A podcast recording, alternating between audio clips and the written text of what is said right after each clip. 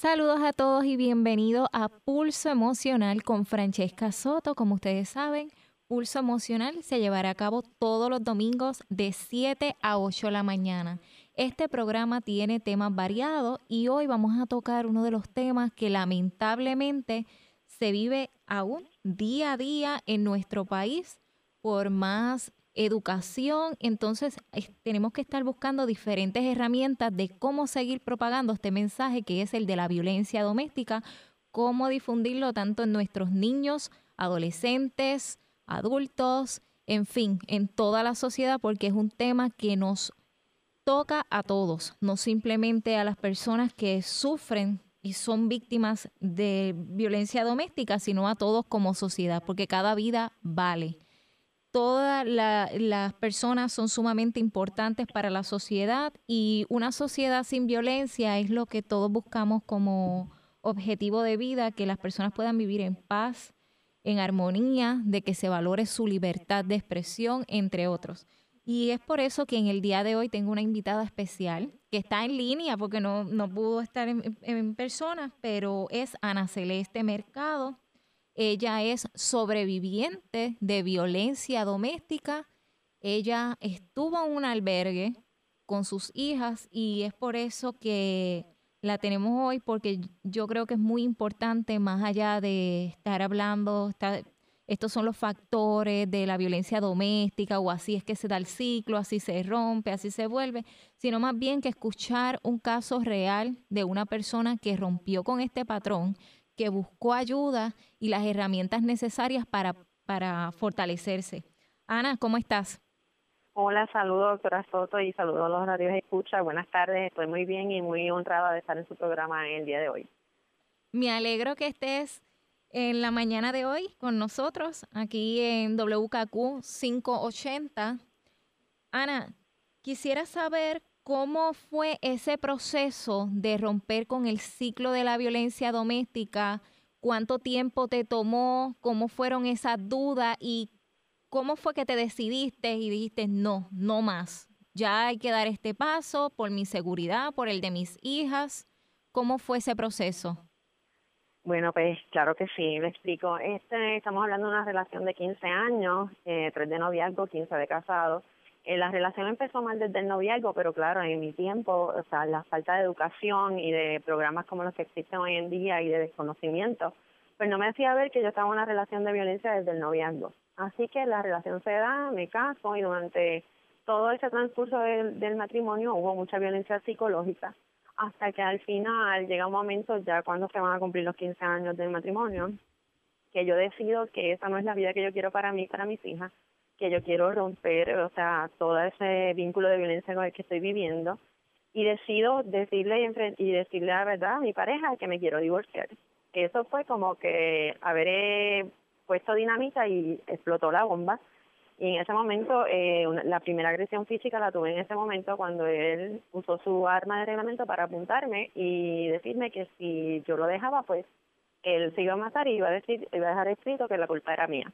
Así que en ese momento, pues yo, muerta del miedo, imagínense en que él hiciera algo así, que, que pensando que mis hijas me culparan de lo que, de la muerte de su papá, pues me reitero de lo que le digo, le digo que no, que vamos a buscar ayuda.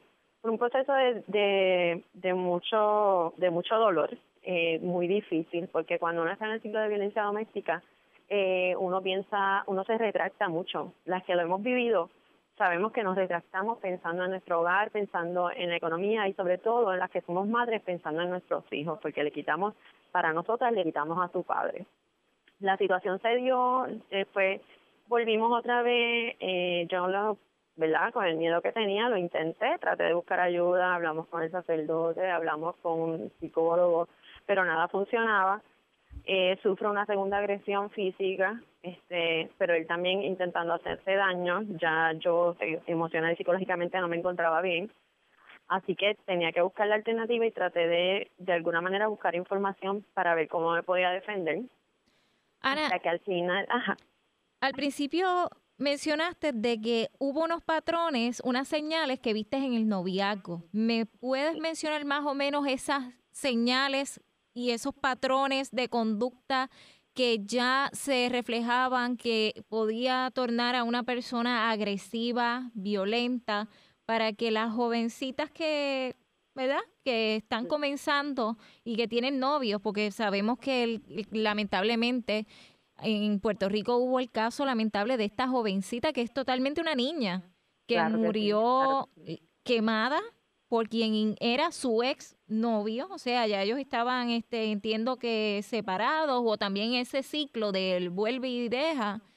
Claro, claro que sí. ¿Qué señales las jovencitas que no cuentan con estas herramientas, que no se atreven quizás a decir, mira, estoy enamorada de este jovencito, porque pues son jóvenes, pero sabemos que los jóvenes pues tienen su, tú sabes, sus cambios hormonales, una realidad, muchas tienen sus noviazgos de forma silenciosa, pero viven estos patrones, ¿cómo le podemos decir a esas jóvenes, mira, estas son las señales que son que es violencia, si las ve, sal de ahí?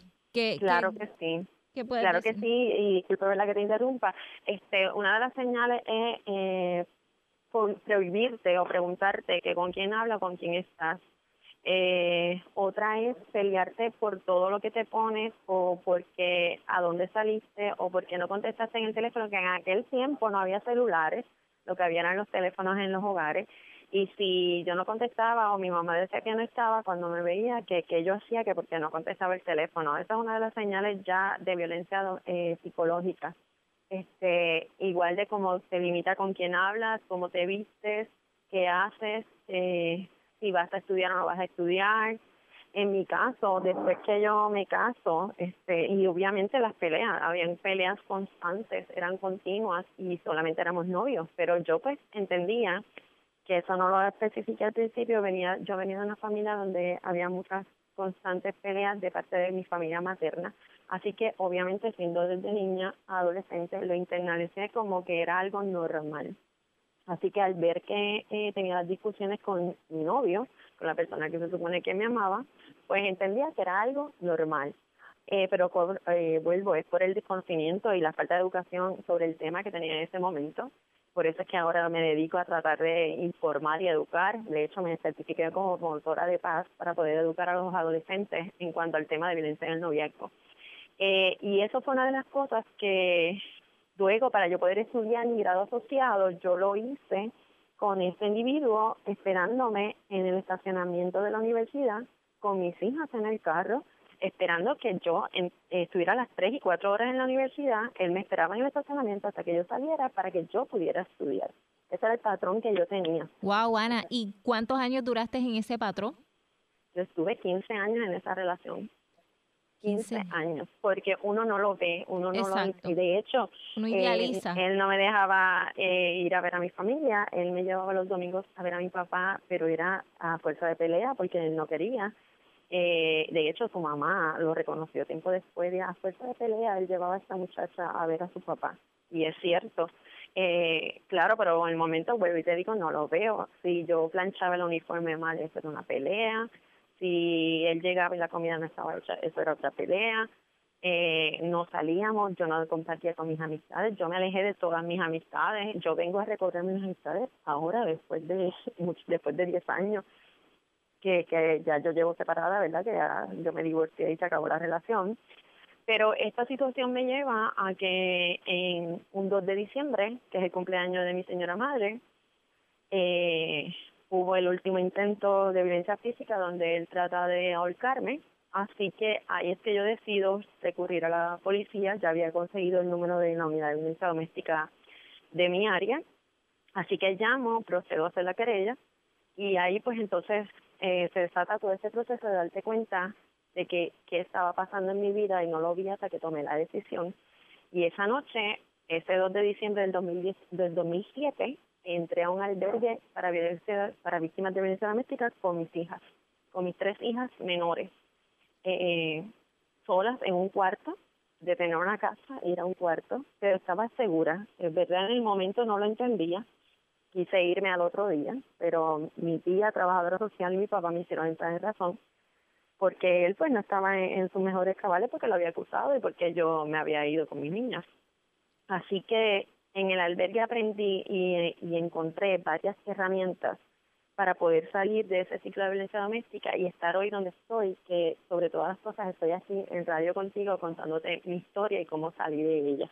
De verdad que agradecida por tenerte en radio, definitivamente. Sí, en, hubo en el proceso muchos ángeles que nos ayudaron, ¿verdad? Este, nosotras estuvimos tres meses albergadas, luego pasamos entonces a un programa que se llama Vivienda Transitoria, que es donde me dieron la oportunidad de, de cuidar a mis hijas para que yo pudiera estudiar o trabajar y ahí fue cuando me voy desarrollando y me voy desenvolviendo. Claro, los primeros años me los dediqué a que mis hijas estuvieran bien, a que ellas estudiaran y por eso es que ahora es que yo estoy terminando, el año que viene, Dios mediante, eh, termino de bachillerato en psicología.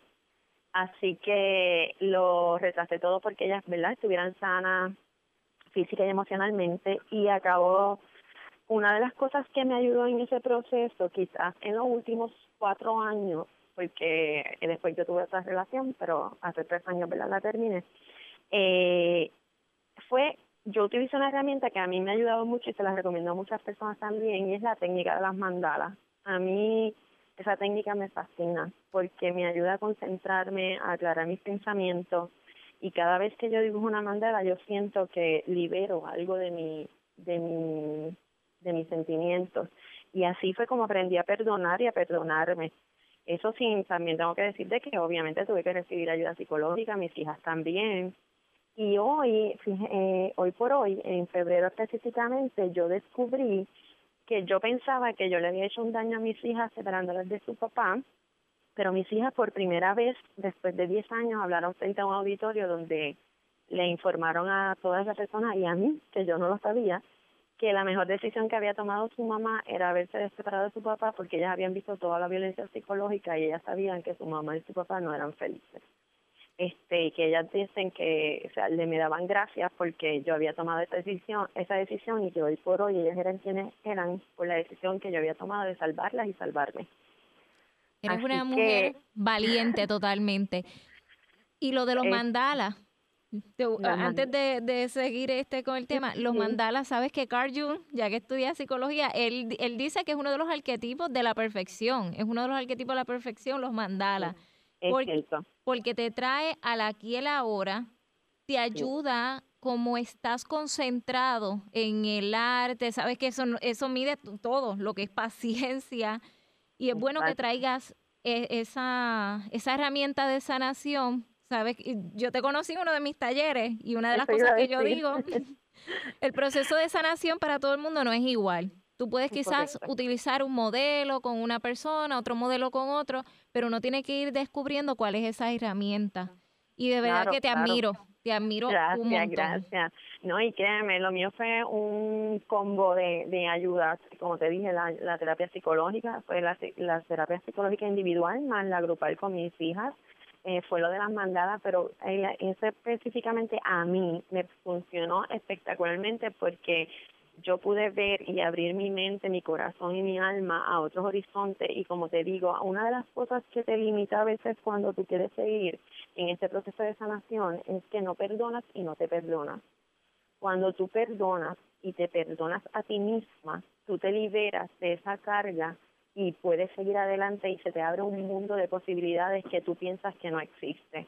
Pero tienes que aprender a perdonar y a perdonarte y a mí una de las cosas que me ayudó a eso fue utilizar la técnica de las mandalas. De verdad que yo adoro las mandalas, por eso cuando lamentablemente, ¿verdad? Fui víctima del crimen en, en este país y me robaron en mi vehículo, me llevaron las mandalas y ahí yo sufrí un montón porque ahí iba mi proceso de sanación completo. Y era una historia que yo estaba escribiendo con ellas pero nada, lo pasé y, eh, y comencé otro proceso nuevo y tengo otras mandalas nuevas que tienen otra historia que contar y cada vez que yo siento que que algo me impacta, que algo me duele, que algo es injusto, pues recurro a pintar una mandala. Una mandala me puede tomar una hora, me puede tomar tres, me puede tomar cuatro, me puede tomar tres días. Va a depender la, la mandala que yo escoja y el, ¿verdad? y el momento en como yo me sienta. El momento como yo me sienta para poder este trabajarla, pero son espectaculares. Yo he hecho mandalas para regalar que cuando las regalo he sanado. Esa persona ha sanado cuando yo le he dado esa mandala porque no esperaban recibir algo así y se transporta y algunos lo toman como técnica y algunos lo ponen en un marco y lo guardan y cada vez que sienten que, que necesitan sanidad, la miran y, se, y vuelven y retoman y, y cogen energía nueva. Así que para mí las mandalas son bien importantes en el proceso de sanación. De hecho, me certifiqué también para, para sanar a través del mandala y soy coach holístico también. Ah, pues yo quiero uno de esos talleres, ¿sabes? Pues claro a mí me gusta sí, todo, te guste. A mí me gusta todo lo que es innovador, todo lo que conecte, ese sentido de humanitario, me encanta. Ana, mencionaste algo importante, la importancia de perdonar, pero también de perdonar a ese otro, al agresor. ¿En qué momento tú dijiste, tengo que perdonarlo, tengo que soltar esto? En estos días tuve mi taller que era soltando los miedos, un paso para la acción, y en una de las partes yo menciono de que hay que aprender a abrazar los miedos, porque muchos de los miedos son parte de nosotros, pero tenemos que aprender a, abrazarlos, a conocerlos. Y, y una de mis participantes fue víctima de violencia doméstica. En el caso de ella, ella no buscó ayuda para sanar su proceso y ella mencionó que ella no podía abrazar ese miedo, o sea que uno de sus miedos aún continúa siendo su agresor y que es algo que ella repudia. ¿Qué tú les recomiendas a estas personas? Que yo sé que no es fácil, porque uno se cuestiona tantas cosas, ¿por qué a mí? Porque esta persona tiene esta mentalidad. Sabemos que hay diferentes tipos de personalidad muchas personas que no lo hacen a mal, simplemente tienen una tendencia de personalidad tipo A, neurótico, son agresores. Yo eh, promociono mucho la importancia de educar sobre los tipos, los diferentes tipos de temperamento, de que se hagan estudios de personalidad, porque hay personas que pueden modificar ciertas cosas pero son muchos impulsivos, eso es parte de, y si uno le brinda a estos agresores también este tipo de ayuda, mira, tú tienes este tipo de perfil, que la persona pueda reconocerlo y decir, mira, yo honestamente no me puedo mantener en pareja porque yo he intentado estas técnicas, pero yo actúo de esta manera, que yo creo que también es importante de que se tome en cuenta lo de los temperamentos, los, este, los perfiles de personalidad, y todas estas cosas. Pero, ¿qué le recomiendas a esta señora? Yo le recomendé, obviamente, que hay que sanar esa herida, eh, hay que trabajarla. Claro. Y mira, lo que pasa es que, y perdona la interrupción, eh, lo que pasa es que no todo el mundo, pues obviamente va a sanar igual. Exacto. Claro. Eh, una de las cosas que yo también he aprendido en el proceso es que nunca hablarle mal a mis hijas de su papá. Aunque a mí me doliera, yo quisiera decirle a ellas que su papá era lo peor del mundo, yo evité eso al máximo que a lo máximo que pude porque hoy en día eh, mis hijas son adolescentes estamos hablando de 21, 20 y 16 años y ellas reconocen ella es su mamá y que es su papá. Y una de las cosas que verdad me agradecen en parte es esto que yo nunca he hablado mal de su papá. Ahora eh, qué bueno que tocas el tema de los agresores porque es importante. Yo, ¿verdad? Me enfoco en ayudar. Yo trabajo con muchos albergues de víctimas de violencia doméstica en el país, así como para niños y envejecientes. Eh, y una de las cosas que he visto, además de que se preocupan por la víctima, se olvidan del agresor. Eh, no lo, ¿verdad? No los defiendo ni los juzgo jamás, porque yo, pues, sobreviví a eso pero los agresores, si, si hubieran un buen plan, un buen, una buena ayuda psicológica y demás, eh, que los trabajara, ellos también pueden sanar con ellos mismos. Es difícil, es difícil porque para de ser agresor, ¿verdad? Tiene una. Sí, hay personas que se pueden rehabilitar, otras no. Exacto. Claro, claro. Ahora, la, a nosotras las víctimas, las sobrevivientes, sí se nos hace difícil. Yo no te puedo decir que yo lo perdone inmediatamente. Yo te puedo decir que yo lo perdone hace cuatro o cinco años atrás.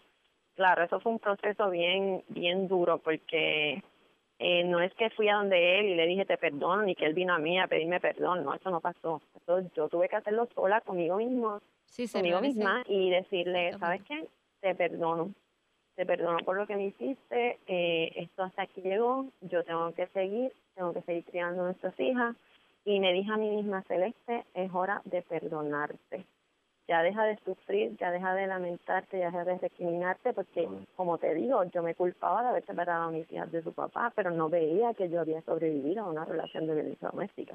Ese no es un proceso que se sana de ayer para hoy, por eso es que te digo que todo el mundo tiene técnicas diferentes, al que le gusta bailar, pues baila. Digo, a mí, yo encanto, a mí me encanta bailar, pero una de mis técnicas pues fue la, como te digo, las mandalas, pero hay otra gente que hace ejercicio, hay otra gente que hace yoga, pero no todo el mundo le funciona igual ni sana a la la velocidad. Sí, hay heridas que, toman años, que uno las puede ir soltando poquito a poco.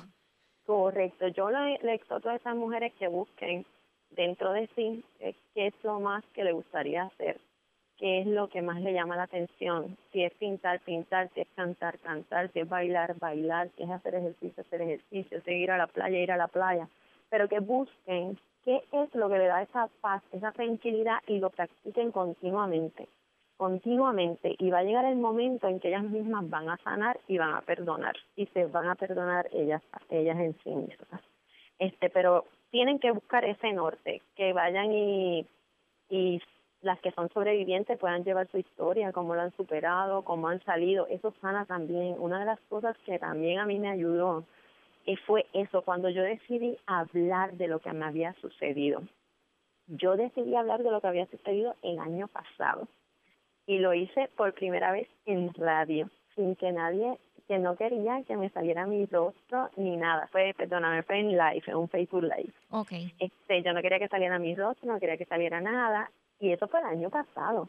Pero este año lo hice en vivo, en radio, en live y le di y llegó internacionalmente y conté mi historia y ahí yo me di cuenta que ya mi proceso de sanación estaba completado y que yo había llegado a, lo, a verdad a la etapa que quería que era sentirme en paz conmigo misma y no he dejado de verdad de, de visitar los albergues de llevar mi historia a las mujeres porque si yo lo hice ellas pueden también eh, y hay herramientas solamente hay que buscarlas y utilizarlas. Y hay ayudas hay que aceptarlas así que y hoy pues estoy aquí contigo a través de la radio, no pude estar en persona que me hubiese encantado. Pero te voy a traer, imagínate, En, un, en un año ya lo he hecho dos veces, así que, todo, ay, digo, y fui ahora también a un evento, lo hice público delante de un auditorio, así que eso me ha ayudado a mí mucho, hablarlo, decirlo, cómo fue que lo pasé, qué fue lo que hice para, para sobrellevarlo, este y cuáles fueron mis técnicas y una de ellas pues como vuelvo y te repito que es un cliché pero es que para mí es tan importante es que las mandalas a mí me sanaron totalmente.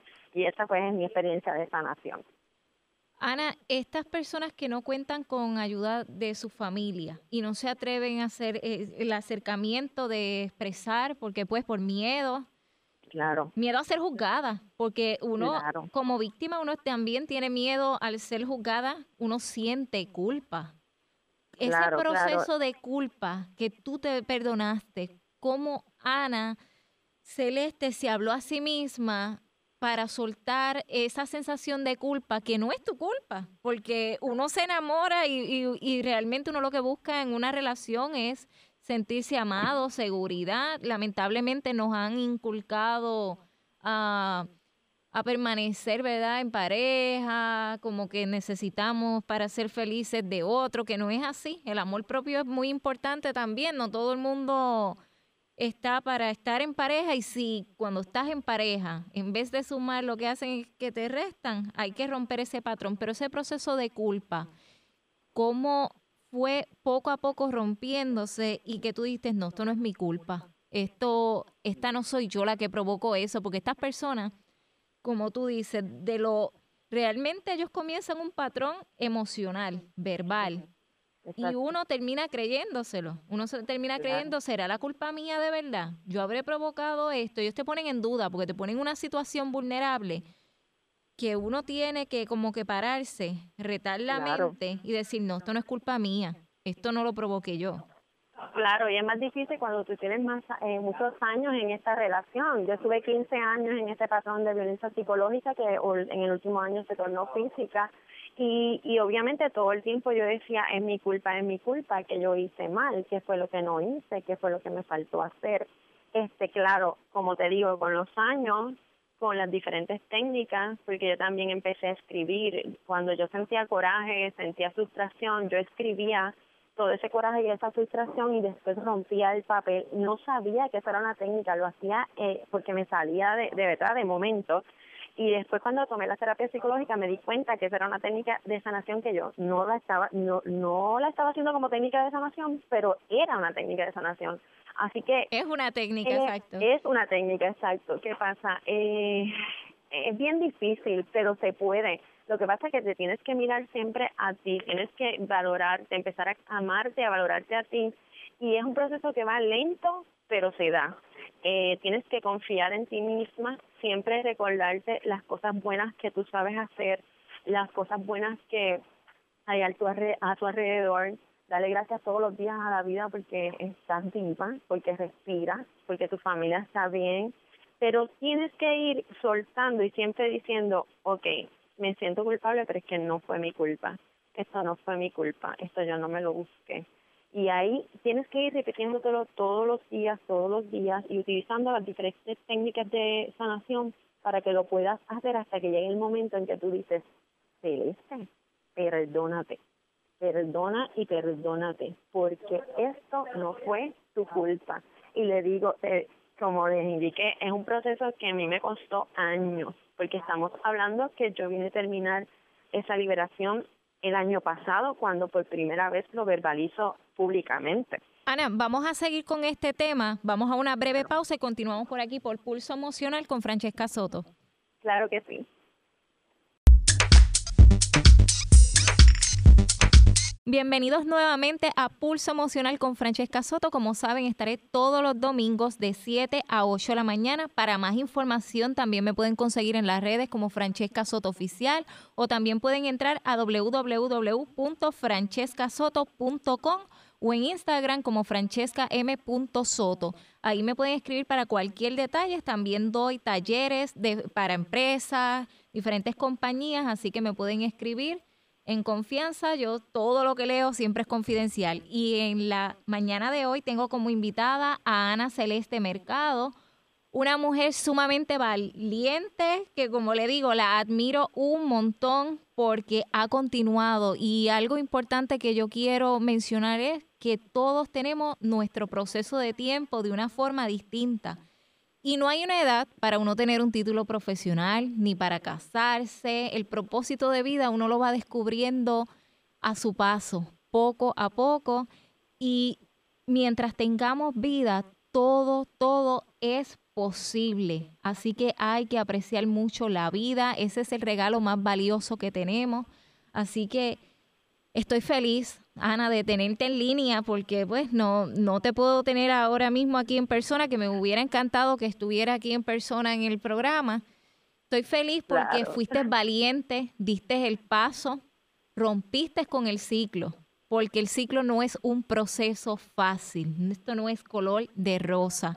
Lamentablemente desde nuestro desarrollo, desde pequeñitos, nos han condicionado, y más aquí en nuestra cultura, nuestra cultura tiende a educarnos a ser dependientes emocionales, tanto en pareja, en educación, en el, sistema de gobierno, en otras cosas. Estamos muy dependientes en, nuestra cultura y es algo que hay que romperlo y, y ver los potenciales que todos tenemos de una forma u otra de seguir adelante, de nunca compararnos con otros, porque eso es otro error.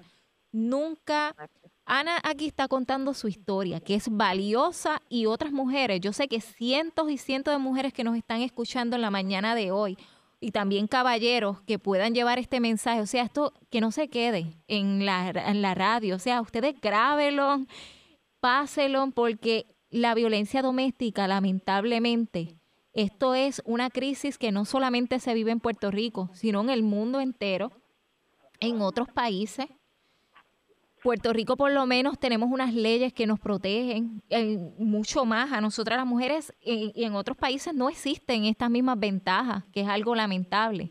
Nosotros tenemos la ley 54, es verdad que muchas de pues, nuestro sistema lamentablemente falla en unas cositas y cómo se maneja el caso, porque pues no hay tampoco tantos profesionales. Uno a veces se cree que hay muchos, pero es que hay tanta y tanta necesidad. O sea, que estos son temas que aunque parezcan a veces que se tocan todos los días, son necesarios, porque tú no sabes si en ese día que lo tocaste hay una persona nueva ahí escuchando este tema, una persona que necesita este mensaje, una persona que necesita esa herramienta y decir, mira, yo tengo quizás la casa, un techo donde dormir, pero no me siento segura, no soy feliz Entonces uno desconoce cómo es este proceso del albergue, uno tiene quizás miedo porque uno dice, ah, mi hija o mi hijo lleva 15 años viviendo de aquí, en este su hogar, yo no lo quiero mover a otro lugar desconocido con otras personas,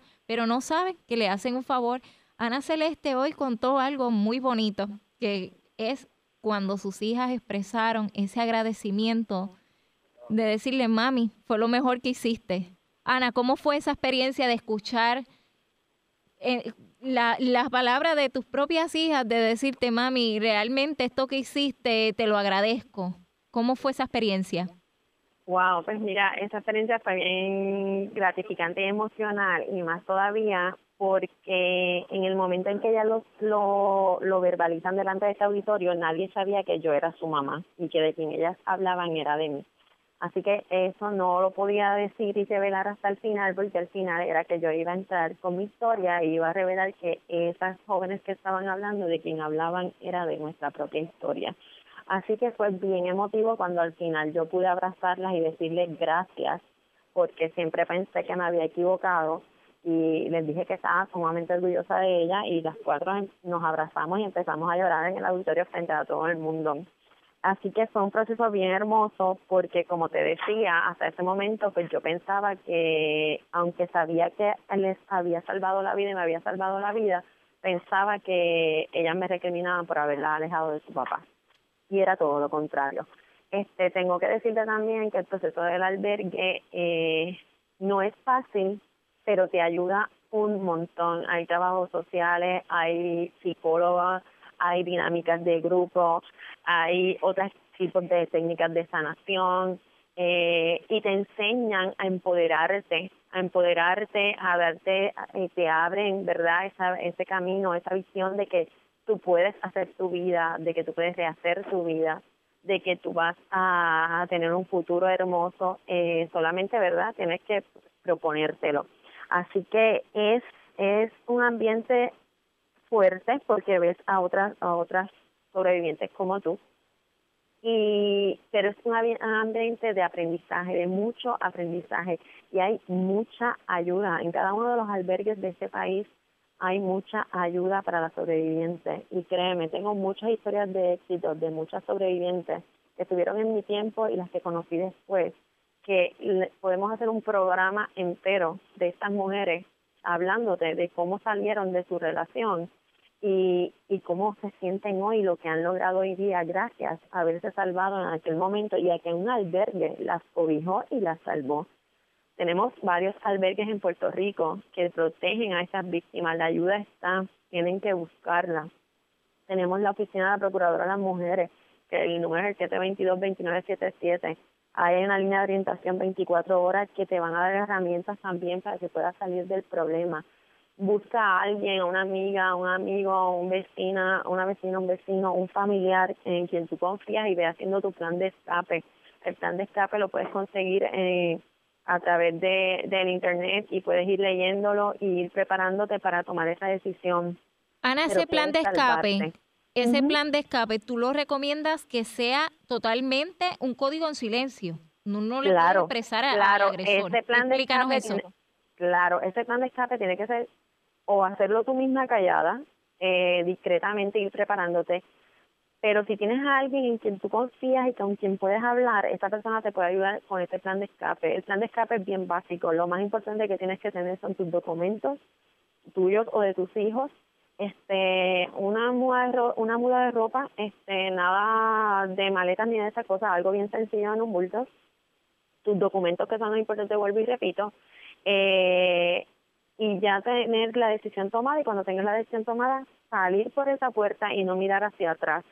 Este porque en el albergue se te va a proveer todo se te va a proveer comida se te va a proveer ropa se te va a proveer este educación para los educación hijos. todo. Y eso y ahorita hablando de los agresores retomando ese tema este una de las partes importantes es esa la educación la educación. Hay que educar para hay que educarse para educar.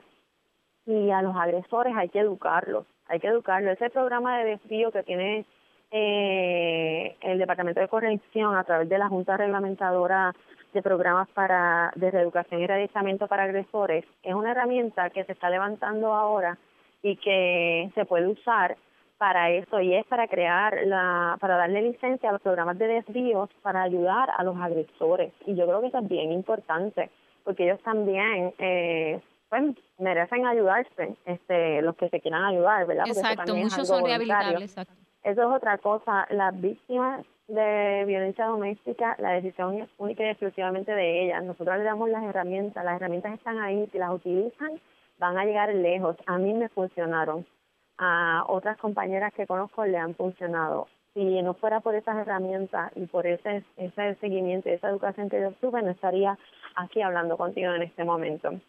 Así que yo recomiendo el plan de escape, recomiendo que se orienten, que vayan dando pasos a paso, este, que busquen información y que no se rindan, que no se rindan y que siempre piensen que hay un futuro más adelante. que no lo ven ahora, pero que lo van a poder ver más adelante. Mencionaste algo importante, los hijos también corren riesgos con estos agresores, porque muchas víctimas permanecen por los hijos, pero están arriesgando también a los hijos. Cuéntanos cuál es el peligro de permanecer en una relación donde hay este patrón, donde esta persona es sumamente agresiva, impulsiva que tú no sabes muchas veces cómo puede manejar, estas personas también son capaces de hacerle daño a sus propios hijos.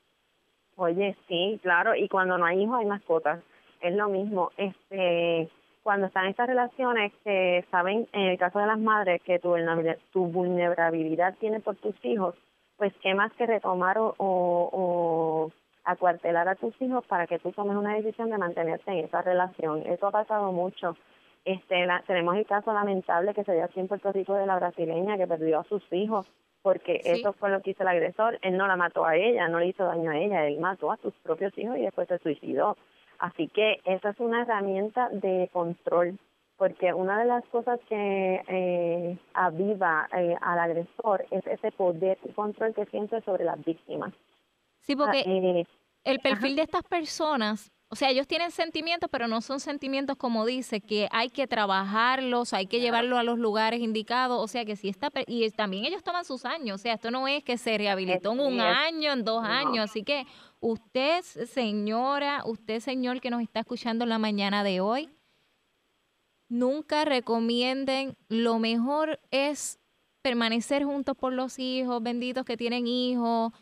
Ustedes, esto es un proceso que toma tiempo, tengan cuidado si el agresor viene hoy al par de mes y le viene llorando a pedirle perdón, de que se arrepiente, usted alerta, usted mejor espere que esa persona haya pasado por un tratamiento y, y pregunte, y usted mismo cuestione más o menos este, las señales, porque es que esto no es algo de, de hoy para hoy ni de la noche a la mañana, o sea, al igual que a las que hemos sido víctimas de violencia doméstica, esto nos puede tomar 20, 30 años, o sea, muchos años en sanar. Hay quienes no este, están, o sea, se tienen las herramientas, echan para adelante y siguen, pero siempre el dolor uno lo va soltando poco a poco porque hay heridas, ¿verdad?, que son profundas. En todas las personas nos trabajan de una manera distinta. Alguien en cinco años se puede fortalecer, otra en diez, pues igual es el agresor ustedes tengan claro, claro, porque cada caso es individual, cada caso es individual y cada uno va a sanar y va a aprender, ¿verdad?, de acuerdo a su paso. Este, pero es importante la educación, es importante que sepan que ahí están los programas para ellos y para los sobrevivientes. Esa, esa, eso, lamentablemente, ¿verdad? Ahora es que se le está dando el auge por los casos que hemos tenido, porque llevamos ocho casos de, de muertes por violencia doméstica, porque el caso de la niña quemada en Cabo Rojo no lo quieren contar como violencia eh, doméstica, pero es un caso de violencia doméstica, de violencia doméstica y violencia doméstica en el noviazgo, o sea que tenemos ocho muertes, no siete como se dice por ahí, este, porque ese caso también fue un caso de violencia en el noviazgo y fue un caso de violencia doméstica. Eh, tenemos que seguir educando, educando al pueblo, educando a las mujeres, educando a las niñas, a los niños. Eso tiene que empezar desde la base, y yo creo mucho en la educación desde pequeño. Por eso, como te dije al principio, me certifiqué como promotora de paz para llevar esta información a los jóvenes en las escuelas y es mucha la desinformación que tienen. Esa, esa, esta herramienta de llevarle estas, estos talleres a estos jóvenes en mi tiempo no la había Si yo la hubiese tenido, yo hubiese me hubiese percatado rápido de que yo andaba en una situación de violencia en el noviazgo, pero no lo vi porque no tenía ese nivel de, de información ni de educación. Cuando yo lo llevo a las escuelas se sorprenden de que una cosa tan sencilla como que te diga eh, con quién hablas en el celular es una ya ese indicador de muchos que hay ya es un indicador de violencia noviazgo. Así que imagínate tú si en ese tiempo yo hubiese tenido esta información, cuando hubiese salido, cuando antes hubiese salido, pero todo pasa, ¿verdad?, en su momento, en su tiempo, y todo es una lección de vida. Ahora yo lo veo como una lección de vida que me preparó para ser la mujer que soy hoy, la madre que soy hoy y la profesional que soy hoy. Y gracias a Dios, pues yo puedo contar eh, mi historia para que no haya una estadística más, para que las mujeres puedan tomar la decisión de salir de esa relación en la que se encuentran. Ana, también tú tienes, tú ofreces servicios, ¿verdad? A personas de manera individualizada para que des tu, tu número y tu información.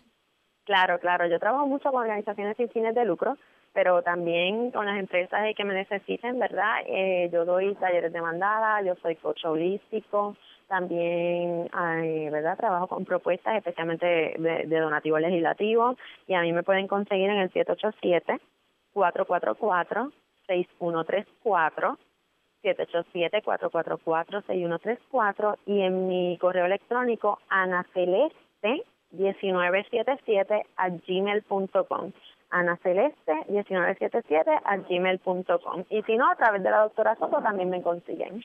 Gracias, Ana. Y Ana, ¿y tus hijas también ofrecen estos tipos de talleres a otros hijos para que vean que sí, que ellas orientan a otros jóvenes o, sí nosotras estamos nosotras somos voluntarias de muchos albergues como te dije y también hemos mis hijas han estado con de voluntarias con una organización que se llama Mujeres ante la adversidad y ellas han llevado su testimonio delante de jóvenes eh, y de adultas para que sepan que sí se puede y las jóvenes que han impactado han sido varias y de hecho están en el proceso de pronto volver a a estar frente a otro grupo de adolescentes para dejarles saber cómo fue que ellas lo vivieron y cómo lo superaron. Y la historia de mis hijas, eh, de verdad que hay que escucharla, no porque sean mis hijas, pero es, es de verdad bien impactante cómo las jóvenes este, abren los ojos cuando se dan cuenta de que quienes, de quienes ellas hablan es de ellas mismas, porque ellas empiezan haciendo la historia como que esto fue así, así, hasta que al final dicen, pues esta es nuestra historia y esa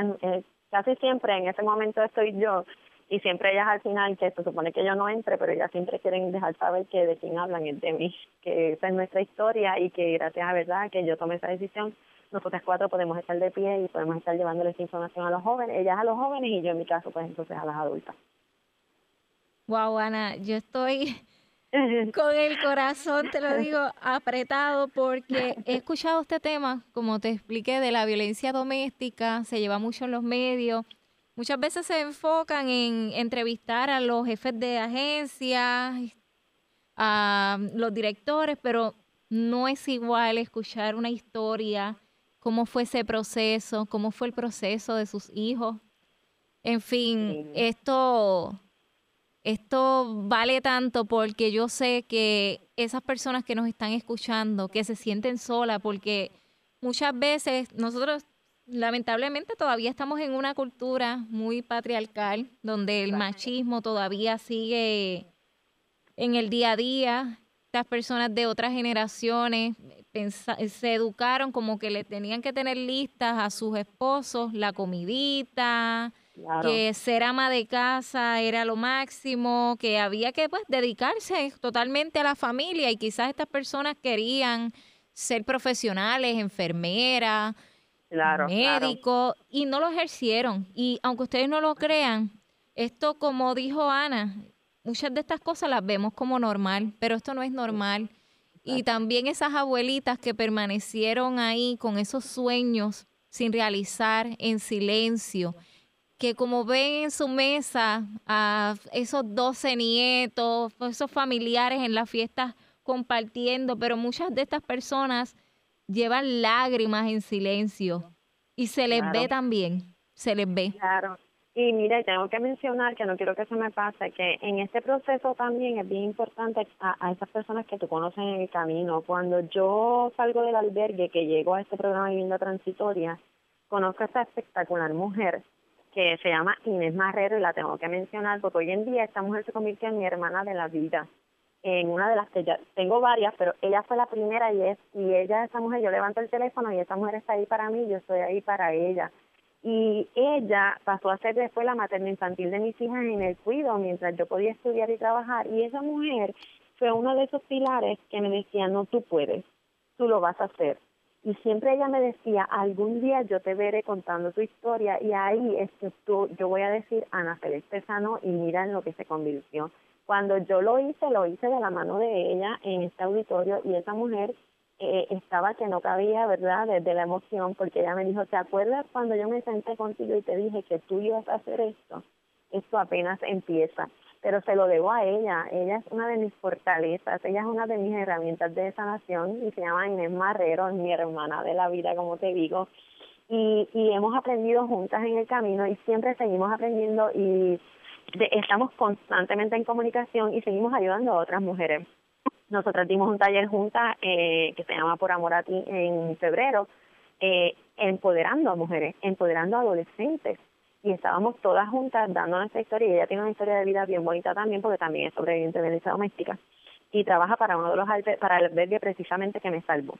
Este, y es una cosa, una experiencia brutal. Necesitamos esa herramienta, necesitamos estos soporte, por eso le digo a estas sobrevivientes, a estas víctimas que quieren salir, que se tienen a alguien, a, esa persona que consideran su ángel guardián, su protector, este, que le, que le llamen, que le digan, quiero hacer esto, me está pasando esto, ayúdame, vamos poco a poco, y ustedes van a ver, van a ver que van a poder salir de ahí. En mi caso yo la conocí después pero si la hubiese tenido en el momento en que estaba pasando el proceso, yo estoy segura que mi proceso también hubiese sido un poquito más rápido. Definitivamente la vida le pone a uno ángeles.